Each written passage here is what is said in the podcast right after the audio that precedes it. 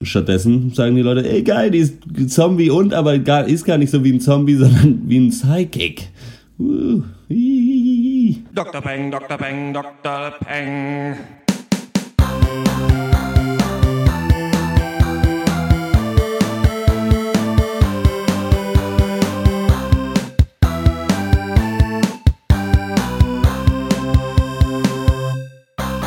Hallo und herzlich willkommen zum 52. Pencast von drpeng.de Pop und Geist, unserem wöchentlichen Serien- und Filmpodcast. Heute reden wir über das Sci-Fi-Kammerspiel X Machina, die HBO-Dokumentation Kurt Cobain, Montage of Hack und die neue Crime-Comedy I Zombie. Mein Name ist Dr. Schwarz und wie immer rede ich mit Dr. Eck. Hallo. Dr. Snips. Hallo. Und Dr. Loco. Hi. Wir sind heute ein bisschen, äh, ja, ein bisschen wenig Zeit. Es ist, es ist morgens um elf. Ich komme gerade aus der Uni, muss gleich wieder zurück. Deswegen würde ich sagen, überspringen wir die News, also reden nicht so viel darüber. Aber ich kann kurz sagen, der neue Gast von Sand-Film äh, Sea of Trees äh, mit Matthew McConaughey wurde ausgebuht in Cannes. Dafür Mad Max Fury Road, muss man wirklich sagen, hammergeil. Alle lieben diesen Film. Kritiker, ja, Feministen, ja. wir Nerds, außer es gibt so ein paar super Kriminelle, es gibt so ein paar super maskuline äh, Leute, die sagen, das ist ein feministisches Bollwerk. Die mögen es nicht, aber auf die ist auch wirklich geschissen. Und ähm, dann große kontroverse äh, Vergewaltigungsszene bei Game of Thrones. Äh, aber das kann man sich alles im Internet angucken. Ich finde, wir springen direkt zum ersten Thema und das ist Ex Machina.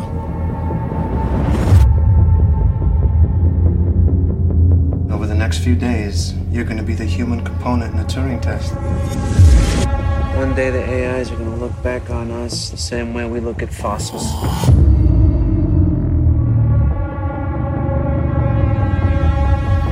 Hello. How do you feel about her? Oh man, she's amazing. You're impressed? yes. Do you want to be my friend? Of course. Now the question is, how does she feel about you? Do you think about me when we aren't together? Did you give her sexuality as a diversion tactic? This is your insecurity talking. This is not your intellect. Did you know that I was brought here to test you? Does Ava actually like you? Or is she pretending to like you? Nathan isn't your friend. I'm wrong. Wrong about what? Everything. Do you want to be with me? Can we talk about the lies you've been spinning me? What lies? What lies? You have to help me. You have to help me. Ex Machina ist ein britischer Science-Fiction-Thriller aus der Feder von Alex Garland. Äh, den kennt man, der hat zum Beispiel die Romanvorlage zu The Beach geschrieben und äh, zum Beispiel das Skript von 28 Days Later. Äh, mit Ex Machina legt er uns jetzt äh, quasi sein Regiedebüt zusätzlich vor. Also er hat geschrieben und führt Regie. Es geht um Caleb, der von Domhnall Gleeson gespielt wird. Äh, das ist ein junger Programmierer aus den Reihen der Suchmaschinenfirma Blue Book, die so ein bisschen Google einfach sein soll. Äh, und der gewinnt eine Woche im abseits gelegenen hochtechnischen Labor äh, des Chefs der Firma, Nathan. Der wird äh, von Oscar Isaac gespielt. Und äh, sobald er da ankommt, wird ihm quasi offenbart, dass Nathan äh, eine künstliche Intelligenz gebaut hat und Caleb soll einen Turing-Test an dieser KI durchführen. Turing-Test ist äh, benannt nach Alan Turing, ist so ein Gedankenexperiment, in, mit dem man quasi herausfinden soll, ob eine Maschine in Anführungsstrichen denken kann oder ein Bewusstsein hat. Ja. Und äh, der Mensch soll quasi nicht mehr sagen können, ob er es mit einem Computer zu tun hat oder also mit einer Maschine oder mit einem Menschen quasi. Und wenn er das nicht mehr, wenn das nicht mehr zu erkennen ist, dann kann die Maschine quasi denken. Und äh, Caleb soll also jetzt die menschliche Komponente von dem Test sein und in mehreren Sitzungen diese KI testen. Und äh, Ken lernt dann also durch Glaswände getrennt Ava kennen, also so ein humanoider, femininer Roboter, der halt mit einer künstlichen Intelligenz läuft und stellt im Laufe von mehreren Sitzungen fest, dass Ava tatsächlich mit Ausnahme der äußerlichen Erscheinung eigentlich von einem Menschen quasi nicht zu unterscheiden ist. Und das Problem, so die zentrale Frage des Films ist dann, je menschlicher Ava erscheint, desto unmenschlicher erscheint das Schicksal, dass sie in diesem Raum festsitzt und irgendwann durch eine neuere Version ausgetauscht wird. Und Caleb sieht sich einem Dilemma gegenüber. Wie hat euch der Film gefallen? Intelligent oder nur künstlich intelligent? äh, ich Ich fand das ganz witzig, weil ich nach dem Film als, in einem, als eigentlich ein seltener Fall gewesen nicht genau wusste, wie ich den jetzt finden soll, weil mir nicht ganz klar war, ob die ganzen Twists und Turns Sinn machen. Ich finde immer, wenn du einen Twist einbaust in einen Film, muss ja die Story dann nochmal neu durchdacht werden vom Zuschauer und dann muss sich gefragt werden, macht der auch auf dieser neuen Ebene eigentlich Sinn von Anfang an? Und ich finde, hier gibt es so ein paar Plotholes, ein paar Sachen, die vielleicht nicht klappen, aber man muss sagen, hier hat man, eigentlich haben wir hier so ein bisschen ein Gegenteil zu iZombie, dieser Serie, über die wir gleich sprechen, denn hier hat man es eigentlich perfekt geschafft, für so eine halb gehypte, halb Sci-Fi interessierte Nerd-Crowd einen echt schönen Film zu drehen, weil du ganz viele unterschiedliche Komponenten am Start hast. Einmal ist Alex Garland echt cool. Also das Buch The Beach ist erstmal der Hammer, finde ich. Ich habe das richtig verschlungen damals und geliebt. Gleichzeitig macht der coolen Scheiß. Der hat irgendwie 28 Days Later geschrieben, Dread, diesen, ähm, Ja. diesen, Ja. ähm, diesen Actionfilm, der echt gut sein soll, hab ich Ja. mal erzählt. Dann gibt's so ein Spiel, äh, Enclave, nicht Enclave, irgendwas ähnliches, Odyssey to the West. Enslaved, Andy- oder? Enslaved, genau. Ja. Da ist äh, Andy, Andy Serkis so ein, ähm, ja, spielt da so ein, die, quasi den Affengott eigentlich, der aber ein Mensch ist. Das ist auch die, das, was damals in Dragon Ball quasi verwurstet wurde, irgendwie Journey to the West. Egal, auf jeden Fall merkt man, der Typ ist cool und kreativ und macht hier jetzt sein Regiedebüt. Und ich finde, und gleichzeitig hast du hier eben Domhnall Gleeson und Oscar Isaac und die spielen ja beide auch im neuen Star Wars Film mit. Man Ja. weiß noch nicht genau, wer wer ist. Also wahrscheinlich ist einer der Sohn von Han Solo, der andere der Sohn von Luke, denke ich mal. Ähm, und es ist ganz cool, die hier nochmal so, so gepaart zu sehen in wahrscheinlich krass anderen Rollen. Und ich finde, das ist um ähm, ein paar Sachen zu sagen, aber das Wichtigste für mich ist erstmal, die Schauspieler sind super, finde ich. Und es, wird, es wird viel an Domhnall Gleeson rumkritisiert, der halt hier ruhig und nerdig und unsicher ist, am Ende noch ein bisschen mehr zeigen kann von seinem Charakter. Mir hat das gut gefallen. Also ich finde, er hat dieses Schwache, dieses irgendwie Interessierte an diesem, an diesem Zuckerberg-mäßigen Nerd äh, und äh, Popstar Isaac hat, hat, hat funktioniert, finde ich, was er gemacht hat. Das hat mir gut gefallen. Oscar Isaac, super. Wir haben ja neulich äh, Most Violent Year gesehen, da war er ganz anders. Hier ist er jetzt aufgepumpt, Ja. so ein kumpelhafter Typ und gleichzeitig eben so ein Genie, so super likable, aber dadurch ist auch so eine diabolische Seite, die irgendwann durchkommt, wo du nicht ganz weißt, wie soll ich den sehen. Und ich finde auch eigentlich ganz cool als Bild, dass er eben einerseits aufgepumpt ist, also quasi an körperlicher Optimierung interessiert ist, gleichzeitig aber krass viel Alkohol trinkt und damit den Körper wieder zerstört in so eine Ja. menschliche Art. Und das kann bestimmt auch als Kommentar auf so künstliche Intelligenz gelesen werden. Na, ich, für mich ist er, er ist halt schon so dieser moderne Unternehmertyp, eigentlich, wie man sie ja hier in Berlin Mitte zum Beispiel auch sieht. ne? So Alkohol, um den Kopf zu beruhigen, aber trotzdem natürlich Detox und Sport mega diszipliniert durchzuziehen. Als, ähm, ja, im Rahmen Aber er säuft so ja echt Selbstoptimierung. eigentlich. Das ist ja eigentlich keine Unternehmer. Äh, Das hat natürlich was mit seiner- so voll zuzuschütten. Ne? Ja, das liegt ja so ein bisschen, äh, kommt ja sicherlich an, liegt ja an seiner Arbeit und dessen, mit dem er sich beschäftigt. Denn es ist ja, er, er, er im Prinzip verzweifelt ja so ein bisschen an der, oder ich kann ja dann kurz auch hier mein, meine Einleitung anfangen. Ähm, ich finde seinen Charakter mega geil, weil sie stellen ihn ja wirklich so auch als verlorenes Individuum dar, so beziehungsweise aus meiner Sicht zumindest so stellvertretend für die Menschheit der Zukunft. Ähm, äh, komplett im Prinzip so unzuf nicht unzufrieden, aber so im Prinzip verzweifelt daran an seiner eigenen ungenügenden Existenz so, und alles eigentlich nur noch als logische Konsequenz der Evolution sieht. Ähm, das spiegelt sich auch wunderbar wieder so in, diesem, in dieser Szene, wo sie über dieses Jackson Pollock-Gemälde sprechen und äh, Oscar Isaac so das als Beweis dafür sehen will, dass alles im Prinzip alles, was wir tun, vorherbestimmt ist und schon in unserem Bewusstsein verankert ist. Ähm, und ich meine nicht, dass er verloren ist, weil er da auf dem falschen Weg ist, sondern ich denke, dass es genauso ist. Und die Verlorenheit liegt, natürlich liegt da natürlich im Verlust der Magie, so bezogen auf die eigene Existenz. Und er ist da so völlig desillusioniert. Und deswegen säuft er natürlich auch wie ein Loch dann, um da wieder den, den, die Kurve zu schlagen. Für mich ist Ex Machina ein Film, der möglicherweise schlechter wird, je länger man drüber nachdenkt. Also so die Art Film. Aber so direkt beim Gucken war ich hammer gefesselt. Und für mich war das äh, in erster Linie auf jeden Fall ein verdammt guter Thriller, auch wenn er natürlich äh, philosophische, wichtige Fragen aufwirft und auch behandelt. Ähm, aber so Oscar Isaac spiegelt auch den Film an sich wieder, finde ich, weil er einfach verdammt unberechenbar ist. Also das ist für mich auch die größte Stärke, weil, also ich zumindest hatte konstant das Gefühl so, okay, hier, das könnte echt in jede Richtung gehen, was hier passiert. Also wer wird hier von wem verarscht, so was ist geplant, was ist echt, was ist spontan und äh, was nicht. Und äh, das, das wusste man immer nicht. Und da, damit spielt der Film auch, indem er dir irgendwie Sachen vor der Nase rumbaumelt, wo du dann wirklich denken sollst, so, das kann doch jetzt aber nicht wirklich so sein. Ja, aber dann ja. ist es aber, aber es könnte eben doch so sein. Und ähm, damit bindet er dich irgendwie so emotional an den Film, weil du halt eine unglaubliche, äh, ein unglaubliches Interesse daran entwickelst, wie das äh, sich weiterführt. Und so ist eben auch Oscar Isaac, finde ich. Also immer so, ist er total bedrohlich oder ist er irgendwie dann doch nur das, das einsame Genie? Ist er freundlich oder, oder ist er dann doch nur der arrogante Typ, der irgendwie sagt so, hey, wir sind Kumpels, So irgendwie, ähm, aber ich bin klüger als du und ich kontrolliere die Situation, also vergiss das nicht, ne? Und so, also sich damit immer wieder in den Vordergrund stellt. Und ähm, ja, äh, also Ja. ich fand es mega interessant. Ja. Ich finde, ich, find, ich habe den Film eigentlich eher so eigentlich komplett als Gedankenexperiment sogar eher gesehen als Film und da drin besticht er für mich auch. Was ich zum Beispiel ganz interessant finde, ist, dass so in der klassischsten Ursprungsform des Turing-Tests ist es so, dass ein Mensch äh, quasi schriftlich mit einem Menschen und einem Computer kommuniziert und dann entscheiden soll, welches der Mensch der Computer ist. Und ich finde, das ist in diesem Film halt auch so, weil Caleb eben nicht nur äh, Ava beobachtet und testet, sondern eben auch Nathan. Und dass es da halt auch so darum ging, so was ist mit dem eigentlich los? Und dass er sich quasi am Ende irgendwie einschätzen muss, so wer von den beiden ist menschlicher überhaupt, Ava oder Nathan und so, äh, fand ich sehr äh, interessant. Und ich finde, der Film stellt schon durchaus irgendwie wichtige Fragen, die in der, Zu in der Zukunft der KI auf jeden Fall auf die Menschheit zukommen könnten. Ja, absolut. Die erste Frage natürlich die, ob du halt, wenn du eine ähm, künstliche Intelligenz einsperrst oder für dich Sachen machen lässt, ob das dann Verletzung der Menschenrechte oder sonst was ist. Und weil ja auch immer Genau. durch, die, durch die Schaffung neuer Maschinen ja auch immer die Frage gestellt wird, was ist denn dann aber noch menschlich?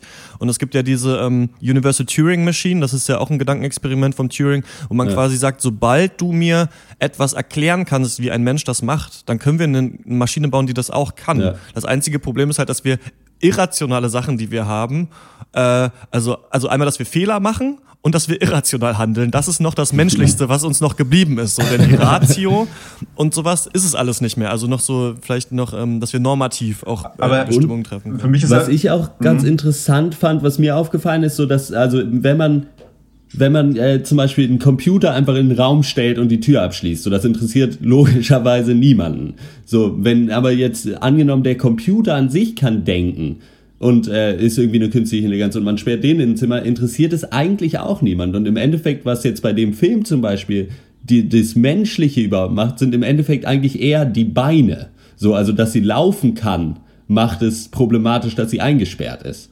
Irgendwie. Also, dass dann am Ende das Menschliche auch irgendwie auf den Körper reduziert werden kann. So die Tatsache, dass sie sehen kann und laufen kann ist und denn, deswegen von draußen was hätte. So Ist- ist- reicht irgendwie. Ist denn, aber angenommen, man, man bastelt sich so ein, so, ein, so ein Bewusstsein, ist das denn gezwungenermaßen dann wirklich komplett rational funktioniert, weil es nicht mehr irgendwelchen Stoffwechselvorgängen unterliegt? Oder was ist da eigentlich die Erklärung dafür? Ja, das ist alles nicht so einfach. Also erstmal ist es so, dass künstliche Intelligenz nicht, also das weiß man nicht genau, aber bringt nicht zwangsläufig ein Bewusstsein mit sich. Also das ist noch mal, das ist eh noch mal was ganz anderes. Und da ist halt auch immer das Sache, es kommt halt, es ist ja trotzdem noch programmiert und da ist so ein bisschen dann die Frage, was das Endziel ist, was dieser KI reinprogrammiert wurde. Also eigentlich geht man davon aus, erstmal, dass künstliche Intelligenz nicht in der Lage ist, sich selber neue Ziele zu setzen, Okay. Okay. weil es dazu keine Gründe hat. Quasi. Dafür fehlt quasi das Irrationale möglicherweise. ja, auch. Ja. Ja. Ich würde dann äh, wieder zurück zum Film kommen. So, gerne, ähm, falls wir, ähm, ihr wollt einen Spoiler-Teil machen, wir haben halt heute leider nicht so viel Zeit, können wir aber dann gerne machen. Dann würde ich trotzdem noch ein paar Sachen äh, ansprechen, die ich an dem Mhm. Film positiv und negativ finde. Für jemanden, der jetzt nur eine Filmempfehlung möchte, sollte er sich den angucken. Ich finde Ja. den Schauplatz großartig. Ähm, das Mhm. ist ja auch, ja in so einem Millionärsanwesen, was da so in, ja, in so einer ganz bewaldeten Gegend ist, also viel Beton und dann aber viel Wald, also auch wieder so dieser, ja? Das ist ein tatsächliches Hotel in Norwegen. Ah, Kann okay. man, ich habe mal geguckt, Doppelzimmer kostet 370 Euro die Nacht mit Frühstück. Also können mit wir wenn mal- reiche Hörer haben. Dann können wir nochmal zusammenschmeißen vielleicht für den Abend. Ähm, Okay. Und das gibt dem ganzen Film auch, also das gibt dem sowas, so eine ganz geile Mischung aus Werbe, Werbung oder so einem Architekturprospekt und gleichzeitig so Haunted House Horror. Also Ja. du kommst rein, es ist quasi auch wie, ist das das Märchen von Blaubart, wo er, also der, ähm, der neuen Königin quasi sagt, so, du kannst überall hier hin, nur in diese eine Tür darfst du nicht rein. Und dann geht sie halt da doch rein in diese Tür, dann hängen da die ganzen Toten, seine, die ganzen Köpfe Ex-Frauen. seiner getöteten Frauen. Und das ist ja hier auch in der Anlehnung quasi, ist mir jetzt gar nicht so Ja, aufgefallen, wie doll die Anlehnung ist, aber egal.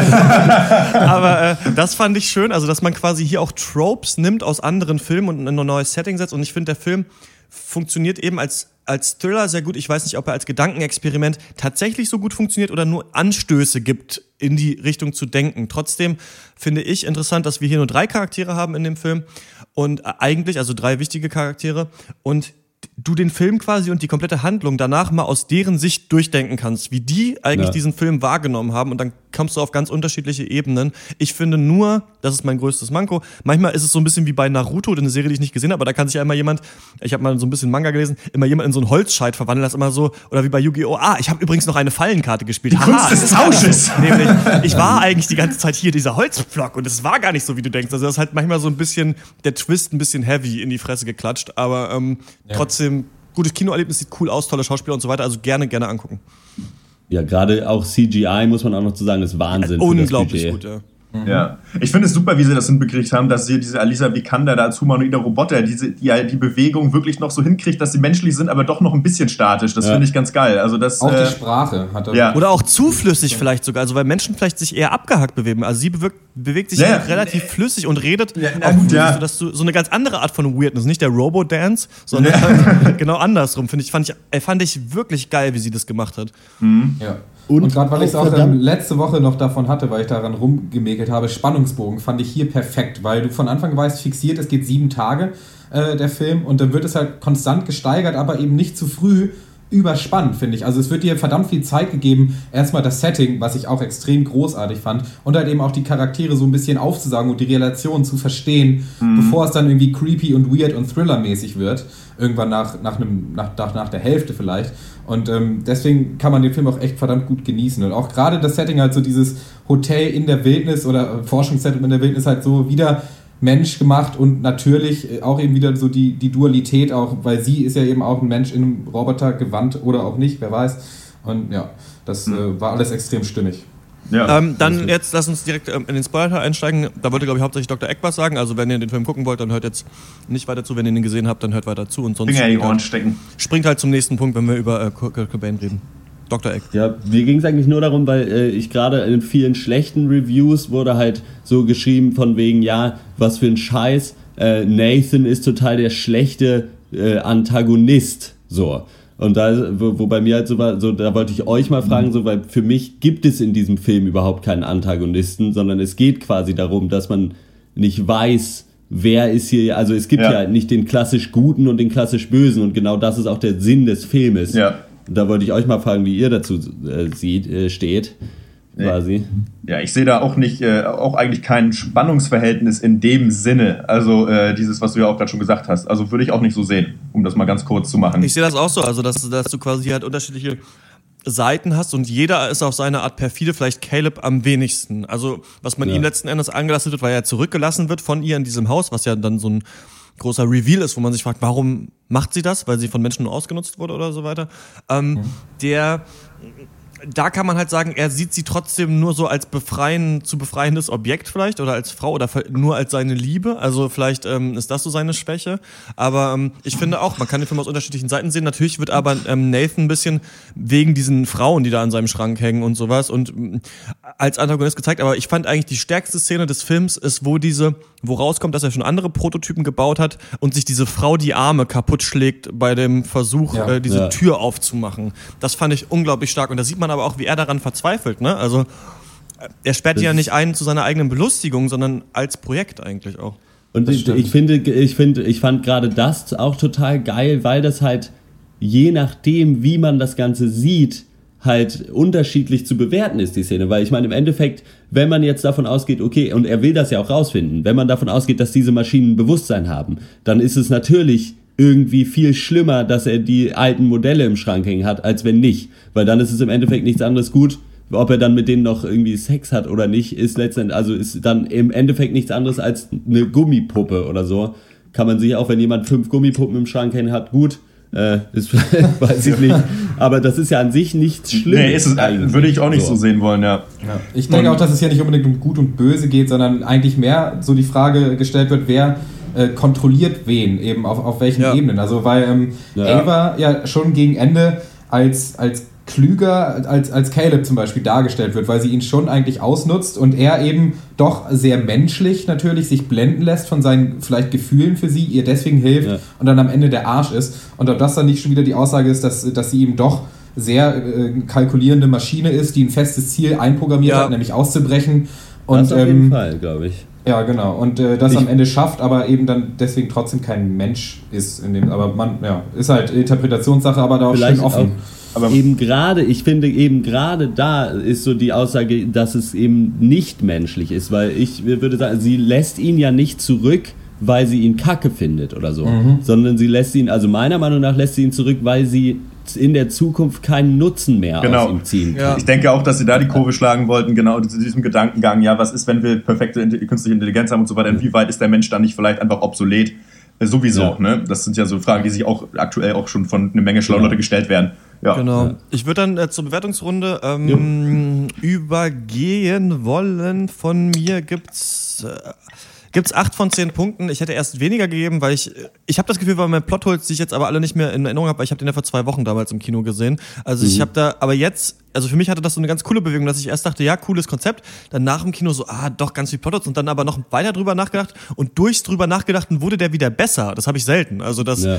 Dadurch hatte ich viele Ansätze und weil ich mir mal wirklich die Story und die Charaktere alle aufgeschrieben hatte, so fand ich dann ist hier viel zu holen, viel Gesprächsstoff, schön, schönes Gedankenkonstrukt in echt gut durchdachten oder nicht gut durchdachten, aber gut gemachten Film äh, gepackt. Also große Empfehlung. Ja, ich fand ihn auch sehr originell, muss ich sagen. Wie schon gesagt, fesselnd und eben auch emotional irgendwie einnehmend. Und äh, was äh, halt für mich da immer das Beste ist, der Film hat eben gleichermaßen Respekt für seine Thematik und geht halt intelligent mit derselbigen um, als aber auch Interesse daran, eine verdammt spannende Geschichte zu erzählen. Und äh, wie mancher weiß, ist das meine Lieblingsart Film. Deswegen gebe ich 9 von 10 Punkten. Äh, von, bei mir gibt es auch eine ganz klare Empfehlung. Äh, 8,5 von 10 Punkten von mir. Finde ich auch sehr intelligente, äh, erzählte Geschichte. Ähm, ja, genau. Also von mir gibt es auf jeden Fall auch neun von zehn Punkte, wirklich äh, ein schön gemachtes Ding. Und ich finde es, hier ist es wie in fast äh, oder sehr selten äh, gelungen, dass man so mit dem äh, Hauptcharakter, also mit Caleb mit halt wirklich auch irgendwie keine Ahnung hat, aber trotzdem so merkt, dass er irgendwie dieselben Gedanken hat wie man selber. So Ja. könnte das sein oder ist es vielleicht doch so oder so. Ja. Und das ist finde ich hier total gut geschafft irgendwie diese Atmosphäre, also dass man sich da wirklich hineinversetzen kann in diese ganze Situation und das bei so komplexen Themen, also auf jeden Fall angucken, Ja. neun von zehn Punkte Hut ab. von mir. Alles klar. Ähm, Ex Machina ist, glaube ich, seit zwei Wochen im Kino. Wenn ihr eine Meinung habt, schreibt uns an drpeng.gmail.com. Und vor Tür ist es dunkel geworden. Doch das Warten auf morgen ist leichter hier, als drinnen zu raten. Seit Stunden und Tagen weben wir mit Händen und Armen und deuten Netze aus Zeigern und Magensäure. Warum ist Wimmern so teuer geworden? Und jede Faser ist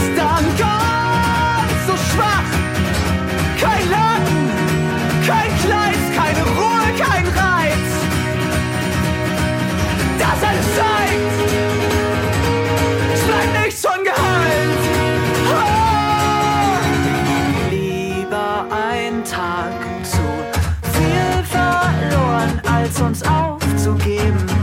Denn letztendlich ist Leben ein Handwerk und ich werde nicht schlafen für Stunden und Tage, bis irgendwann die Leinen halten oder meine Beine versagen. Und das bedeutet, ich muss lernen zu warten. Doch jede Faser ist dank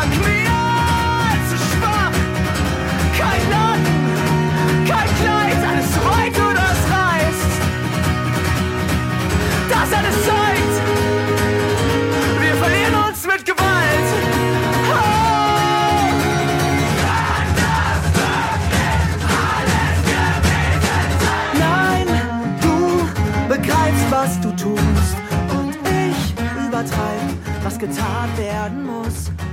In dieser Woche kommt die Musik mit freundlicher Genehmigung von der Band Zinn Schauer. Deren Album Hunger Stille könnt ihr online auf Bandcamp erstehen beim äh, Bielefelder Vinyl-Label Kapitän Platte. Das kostet 7 Euro als Digital-Download, als CD 12 und als Vinyl 14 Euro. Und ähm, liked die auch mal auf Facebook ab, dann könnt ihr sehen, wann sie wieder auf Tour sind. Ich habe die schon live gesehen und fand's richtig, richtig geil.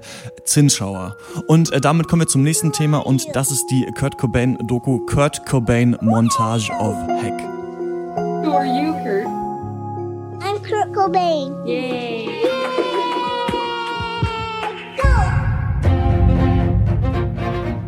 I was underdeveloped, immature little dude that never got laid. Oh, poor little kid. I don't know how anybody deals with having your whole family reject you. Kurt became really unruly.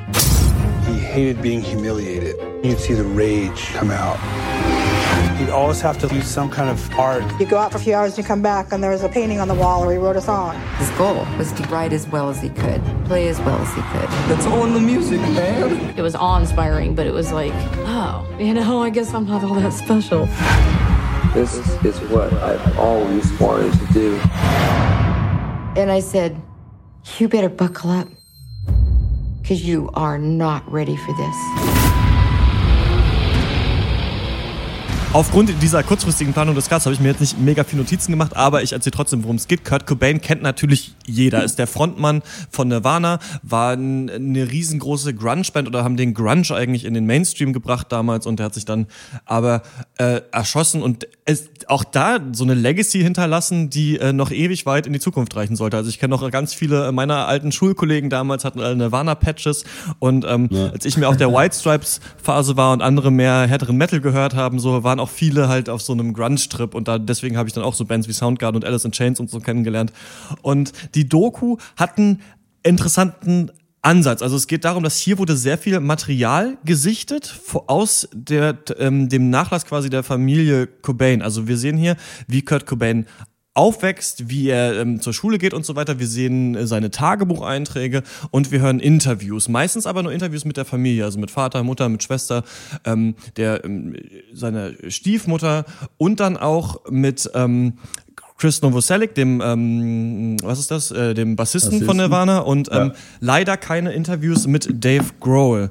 Und was die Doku quasi versucht zu machen, ist uns nicht wie so eine typische Musikdoku zu erklären, wie haben alle anderen Kurt Cobain gesehen oder warum war Nirvana so eine wichtige Band für die Zeit, sondern was ging im Kopf von Kurt Cobain vor und wie das hauptsächlich gemacht wird, ist, dass man am Anfang so ein Zusammenschnitt, also eine Montage, das heißt ja auch Montage auf Hack, ähm, so eine Montage sieht zwischen auch so Fernsehsendungen mit, mit Nirvana-Musik im Hintergrund. Oft sind das so Remixe oder so ähm, neue ähm, nee, Cover von Nirvana-Songs, die ein bisschen epischer wirken als die richtigen Lieder. Ja. Auch so ein bisschen unbekanntere Lieder und so weiter.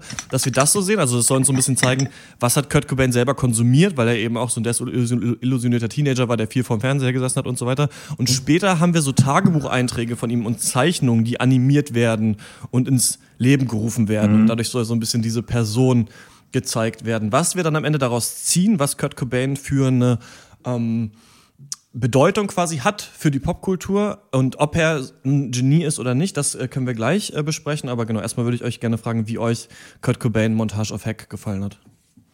Ja, also ja. das Erste, was ich sagen möchte, ähm, hört sich simpel an, aber die Doku ist extrem guckbar, weil unglaublich visuell. Also es fühlt sich eben nicht an wie eine durchrecherchierte Doku, sondern mehr so eine lose künstlerische Nacherzählung eines abgefuckten Lebens. Und irgendwie auf der Ebene hat sie dann eben hat sie geliefert, aber andererseits ist es ja dann, wie du schon angesprochen hast, Dr. Schwarz, keine Doku, wo man sagen kann, ah, wieder was gelernt. Ja. Weil weil ich denke, dass der Charakter Kurt Cobain, wie er eben in den Köpfen besteht von uninformierten Außenseitern, wie zum Beispiel mir, ich habe mich nie mit dem Typen auseinandergesetzt, also so heißen, was weiß von dem, kaputter Mensch, Nirvana, Heroin, Suizid, äh, das wird komplett aufrechterhalten und das wird dann mit mehr Detailreichtum untermalt, aber du weißt eben trotzdem nicht äh, so richtig die, ja, die Hintergründe oder was davon jetzt äh, nur künstlerische Freiheit ist und was davon wirklich real ist und äh, aber ja, so viel erstmal von mir.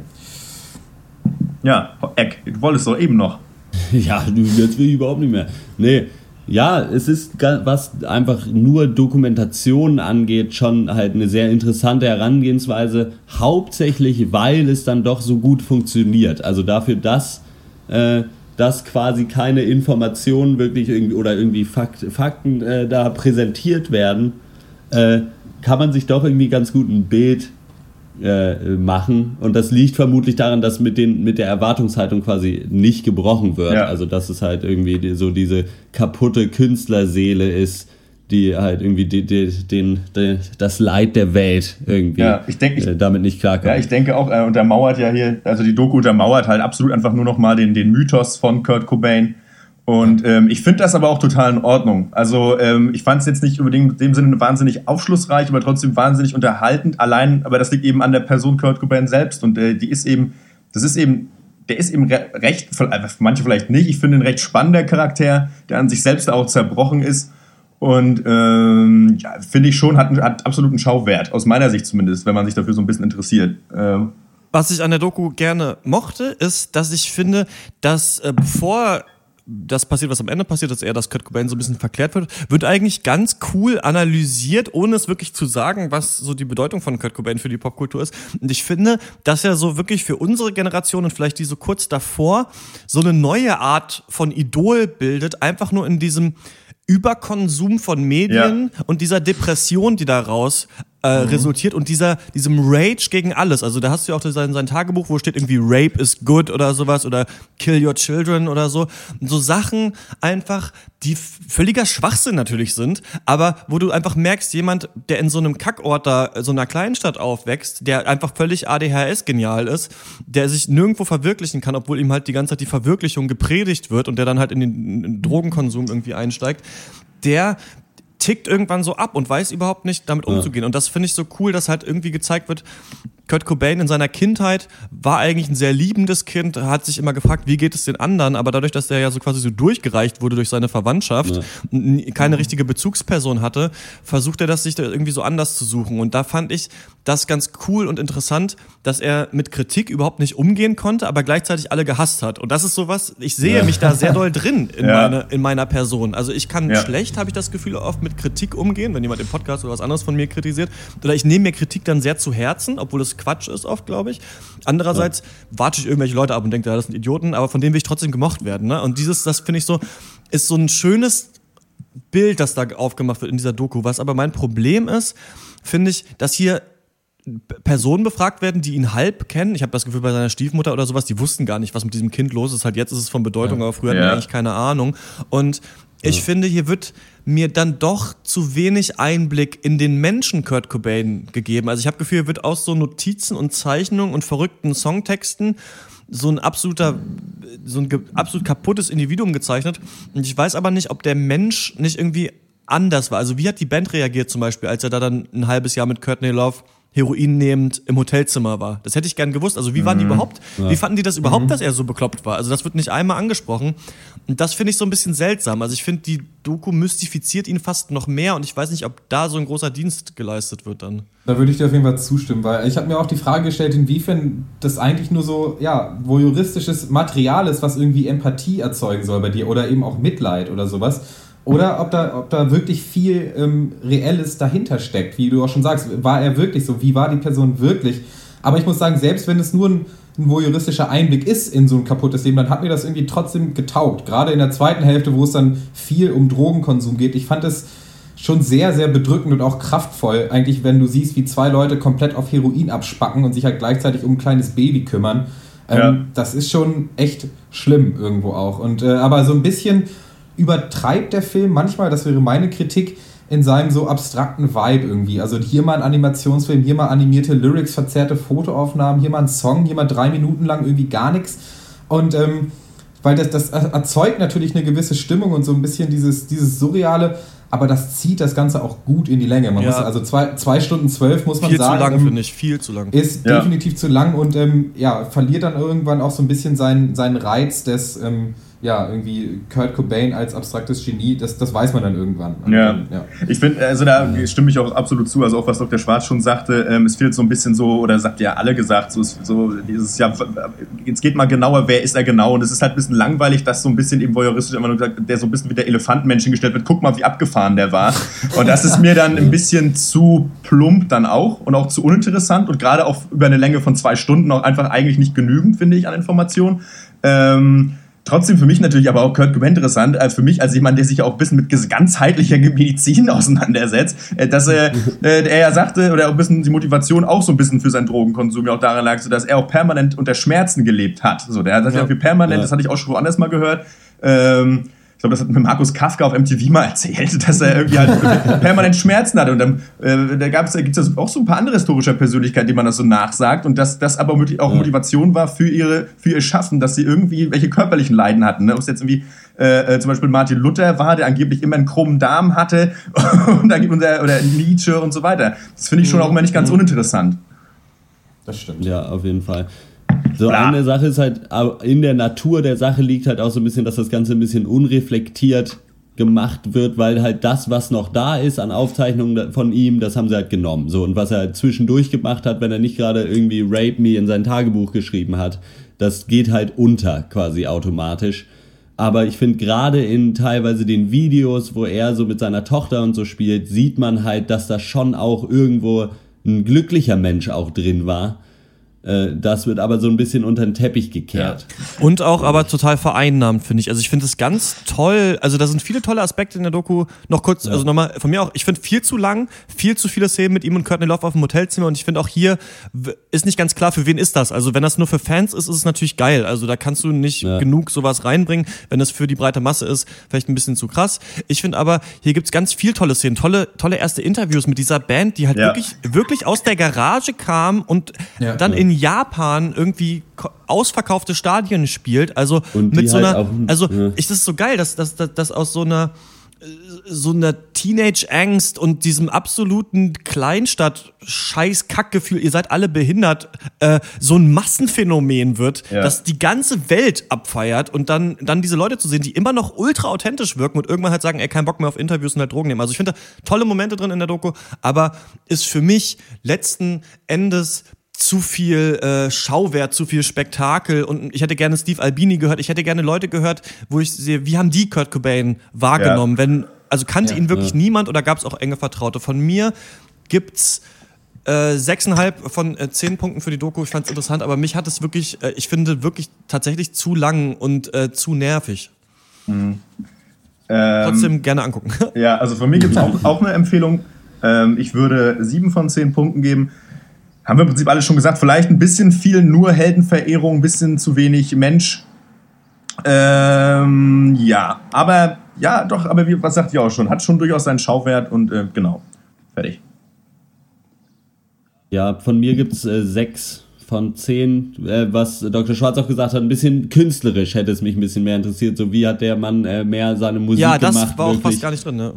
Und äh, wie hat die Band ihre Musik gemacht? Also wie war da der kreative Prozess bei den Songs und so? Das hätte man, also das hätte mich einfach noch interessiert. Äh, darf, und hätte ich auch erwartet, äh, aufgrund der Länge, dass da irgendwie mehr ins Detail gegangen wird. Aber ja, kann man sich trotzdem ganz gut angucken. Ja, ähm, ihr habt alles gesagt. Von mir auch eine Empfehlung. Sechs von zehn Punkten. Und dann kommen wir zur äh, neuen Serie I Zombie. My name is Liv. I used to be passionate, inspired, alive. Now I'm mostly just hungry. And a zombie, so there's that. As day jobs go, this one was pretty grim. Until I got a taste of something more. Why the hot sauce? Is that a zombie thing? It's finally here. I've been terrified about somebody finding out about me for months, and you're acting like it's the measles. When I eat a brain, I get visions flashes of dreams or memories. Dr. Death, what's the story with my Jane Doe? No idea yet? She was arrested in 2008. How'd you know that? Liv. It's a psychic. Ish. I Zombie ist eine neue Comedy-Crime-Serie von äh, Rob Thomas und Diane Wright, die unter anderem Veronica Mars mal gemacht haben, so ein Kult-Hit. Und ähm, ja, äh, I Zombie dreht sich um Olivia Moore, genannt Liv, die eigentlich ein ganz normales Leben führt. Äh, sie ist auf dem besten Weg, Herzchirurg zu werden und in einer festen Beziehung mit einem verdammt cuten Guy. Doch dann kommt alles anders, denn Liv wird auf einer Party leider in einen Zombie verwandelt. Das war's dann wohl mit dem schönen Leben. Äh, Liv äh, beginnt von nun an in der örtlichen Leichenhalle zu arbeiten, wo unter anderem viele Mordopfer gelagert werden. Äh, denn sie hat unglaublichen Kohldampf auf Gehirne. Und äh, beim Mampfen der selbigen stellt sie dann fest, dass sie nicht nur Charaktereigenschaften der Opfer übernimmt, äh, sondern auch Visionen von deren Tod bekommt. Und äh, dieses Wissen benutzt sie, um zusammen mit ihrem wacky British Boss und dem flapsigen Detektiv Babino diverse verzwickte Kriminalfälle zu lösen. Äh, wenn das nichts ist, meine Meinung. Was äh, sagt ihr denn dazu? Ja, ist natürlich äh, wirklich nichts, diese Serie. Ähm, das ist, ich finde es ganz interessant, weil wir haben, wir haben letzte Woche ja keine Serie gemacht und überlegen immer, wir wollen neue Serien besprechen. Meistens eben amerikanische, auch weil ich wirklich, ey, da, Leute da draußen, wenn ihr mir sagen könnt, wo ich im Internet sehen kann, welche neuen Serien und Showformate in Deutschland rauskommen, sagt mir das bitte. Ich suche mich dumm und dämlich. Also ich, klar kann ich eine Fernsehzeitung lesen und überall gucken, wo, ist das hier neu und das dann recherchieren. Würde ich gerne wissen, gerne mehr europäische Sachen zurück dazu. Deswegen, die Serie ist ultra amerikanisch und ähm, wir haben uns die hier wirklich aufgebürdet. Die hat 93% auf Rotten Tomatoes. Ich hasse ja die Seite und das zeigt es auch schon wieder. ähm, dass, dass wirklich wir hier irgendwas nehmen und darüber reden, ähm, was eigentlich aber unserer Zeit überhaupt nicht wert ist. Was ich sagen will, die Gleichung kann man irgendwie leicht erklären, wie ich mir versucht habe, das so durchzurechnen. Ich dachte so, okay, es ist Crime-Serie, es ist Gerichtsmedizin, hier gibt's Zombies. Hä?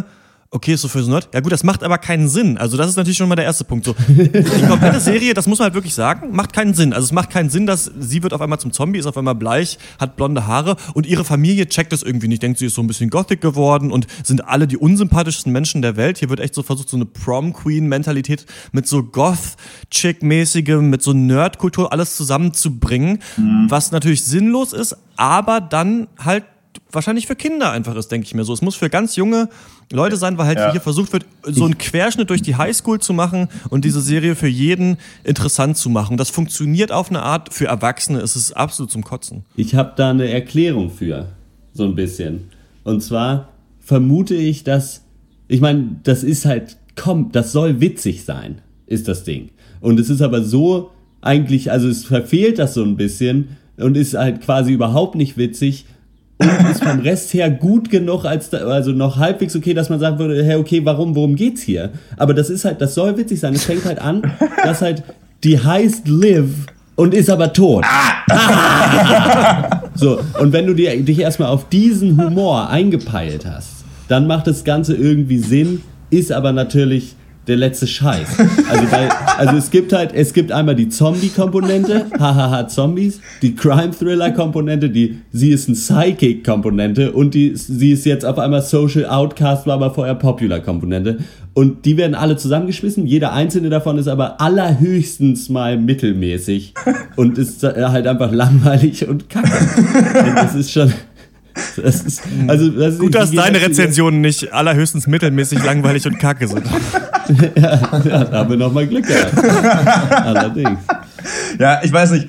Ey, mal, mal sehen, wie oft wir noch clevere Nerds sehen, die Polizisten ihre Arbeit abnehmen. So, ne? AKA irgendwie Dexter und Numbers, die Logik des Verbrechens. Ja, oder für mich ist auch noch. Oder all der andere Schmune. So, für mich jetzt noch Castle ist ja, noch so. Ja, und es ja, gibt, glaube ich, so eine Serie, ähm, das sage ich nur, weil ich den Namen Ichabod Crane so gerne sage, ähm, Sleepy Hollow, wo Ichabod Crane einfach. Und es gibt ja auch schon, es gibt ja auch schon Psych. Irgendwie auch so eine Serie, ne? Das ist ja genau das. Und es kotzt mich wirklich an. Wir haben hier dieses gängige Konzept, so nur mit anderer Zielgruppe äh, einem so um die Fresse gehauen wird. So, so cleveres, bisschen unsichtbares Mädel, was aber vorher ein bisschen anders war, dass sich aber dann aber auch manchmal nicht immer die Butter vom Brot nehmen lässt, wenn es drauf ankommt. Ne? Das ist echt so, echt so ein kreativer Totalausfall. Das wussten wir auch schon vorher. Verpisst euch aus meinem Fernseher. Also das ist so, ohne Scheiß. Also, äh, nee, das Dr. ist nix.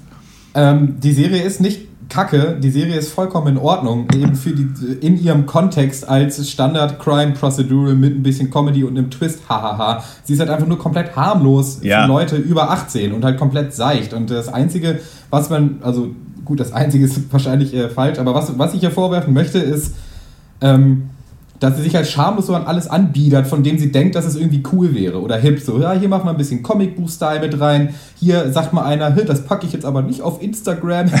so, und äh, einer hat einen britischen Akzent ohne irgendwelchen Grund, so, aber im, was alles nicht darüber wegtäuscht, dass es im Kern einfach so kacken langweilig ist einfach nur, weil der Charakter an sich, wenn man sich mal auf den Inhalt jetzt einlässt, viel zu mächtig ist. Also sie ist Zombie, kann deswegen nicht sterben, sie kann hell sehen, weiß deswegen alles. Ja? Sie kann Gehirne essen und kriegt dadurch neue Fähigkeiten, die ihr helfen, Fälle zu lösen. Das heißt, du weißt von Anfang an, sie wird sich nie in Gefahr befinden, sie wird nie mal irgendwie auf Probleme treffen.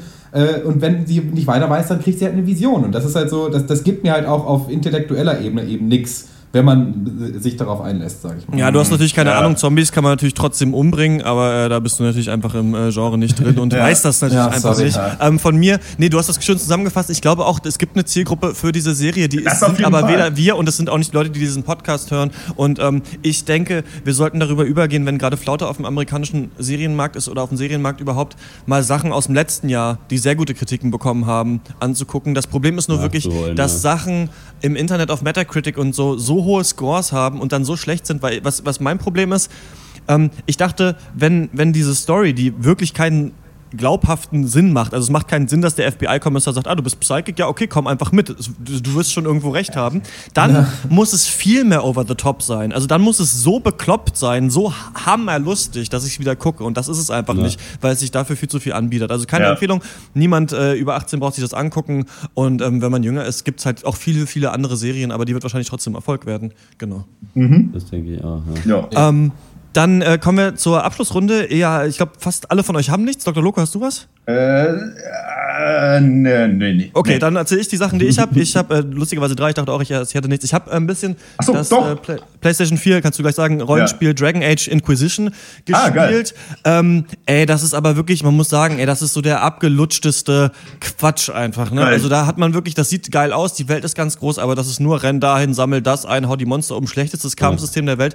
Und die Story, Alter, ich kann diesen High-Fantasy-Kram, diese Bioware-Spiele einfach mit diesen Dialog-Trees und sowas echt nicht mehr sehen. Also für mich hat da irgendwie niemand eine Präsenz und sowas. Ist, man kann es nebenbei eben ganz gut spielen.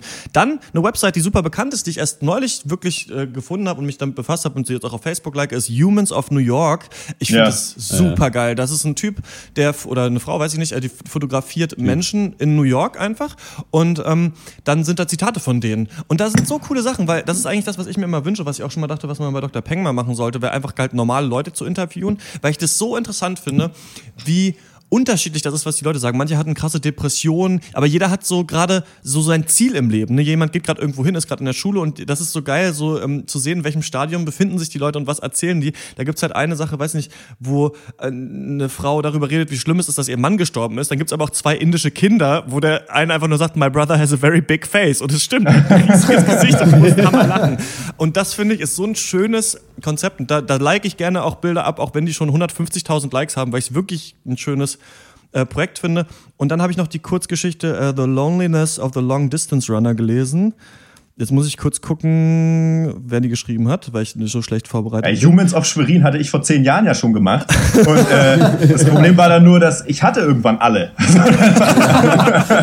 Zwei Wochen, ja. ähm, die ist von Alan äh, Silly Toe, okay.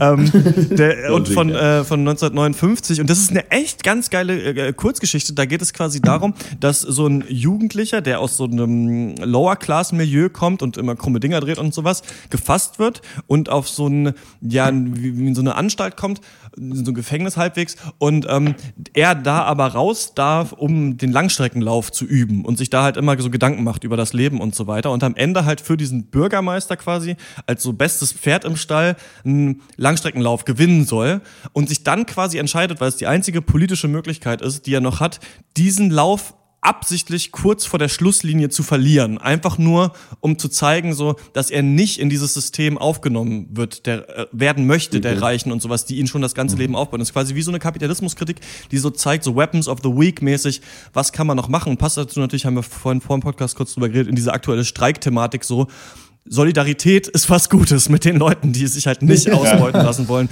vor dem System. Und es ist echt schön in dieser Geschichte, wie, wie dieser Typ, der echt aus der untersten Schicht kommt und so ein Draufgänger ist, einfach so sagt, so nee. Und ich habe die ganze Zeit so getan und ich weiß, ich krieg jetzt hier sechs Monate, die ich noch absitzen muss, werde ich dir die beschissensten Jobs machen müssen in diesem Knast. Aber diesen Erfolg gönne ich dir nicht. So, das ist das Einzige, was ich habe und deswegen Ja. halte ich hier kurz vor der Ziellinie an. Das ist eine coole Geschichte, Ja. The Loneliness of the Long Distance Runner. Klingt cool. Ja, ich habe mein Popkultur. Hashtag pro GDL. Ja, meine, mein popkulturelles Rad ist eine kleine Geschichte oder für mich eine große Geschichte. Äh, Es gab jetzt die, die ersten Tracks zu hören vom neuen Lamp of God Album äh, namens Oh ja. Still Echoes. Kann man sich auf äh, äh, kann man sich schon im Internet anhören und jetzt auch auf iTunes runterladen. Ähm, das Album kommt im Juli raus, glaube ich, und der wird Sturm und Drang heißen und ich bin absolut gehypt. Ähm, Song ist super, geht wieder ein bisschen mehr zurück zu den älteren Wurzeln. Letztes Album fand ich ein bisschen zu schunkelig, wird geil. Ich bin mega Riesenfan für alle, die es noch nicht wissen und alle, die mich kennen, wissen das schon. und ähm, ja, da eine kleine Empfehlung von mir. Wer Bock drauf hat, ein bisschen auf Krach steht, äh, da auf jeden Fall mal reinhören. Jo, den Song habe ich auch schon gehört, der kann was. Sehr gut. Alles klar. Ähm, wir hören uns wieder im 53. Ähm, Pencast. Wir können jetzt noch nicht sagen, worüber wir da sprechen. Wir haben aber viele Themen in der Hinterhand, die wir machen können, haben uns aber jetzt persönlich noch nicht auseinandergesetzt, was wir machen, weil wir diesen Cast jetzt so kurzfristig aufzeichnen müssen, weil wir alle super busy sind und krasse Leben führen. Ist so. Jet Set Lifestyle, Ist da kann man nur ganz selten mal irgendwie zusammenkommen. Aber Ja, ich, wir hoffen uns. Wir hoffen, euch hat es gefallen und wenn ihr eine Meinung habt, dann schreibt uns eine E-Mail an drpeng.gmail.com und dann hören wir uns in der nächsten Woche wieder. Bis dann. Auch hin. Ciao. Dir fehlt die Zeit für einen weiteren Vergleich. Der Himmel lohnt sich heute Nacht. Dir fehlt ein Ort, an dem du schweigst. Geborgenheit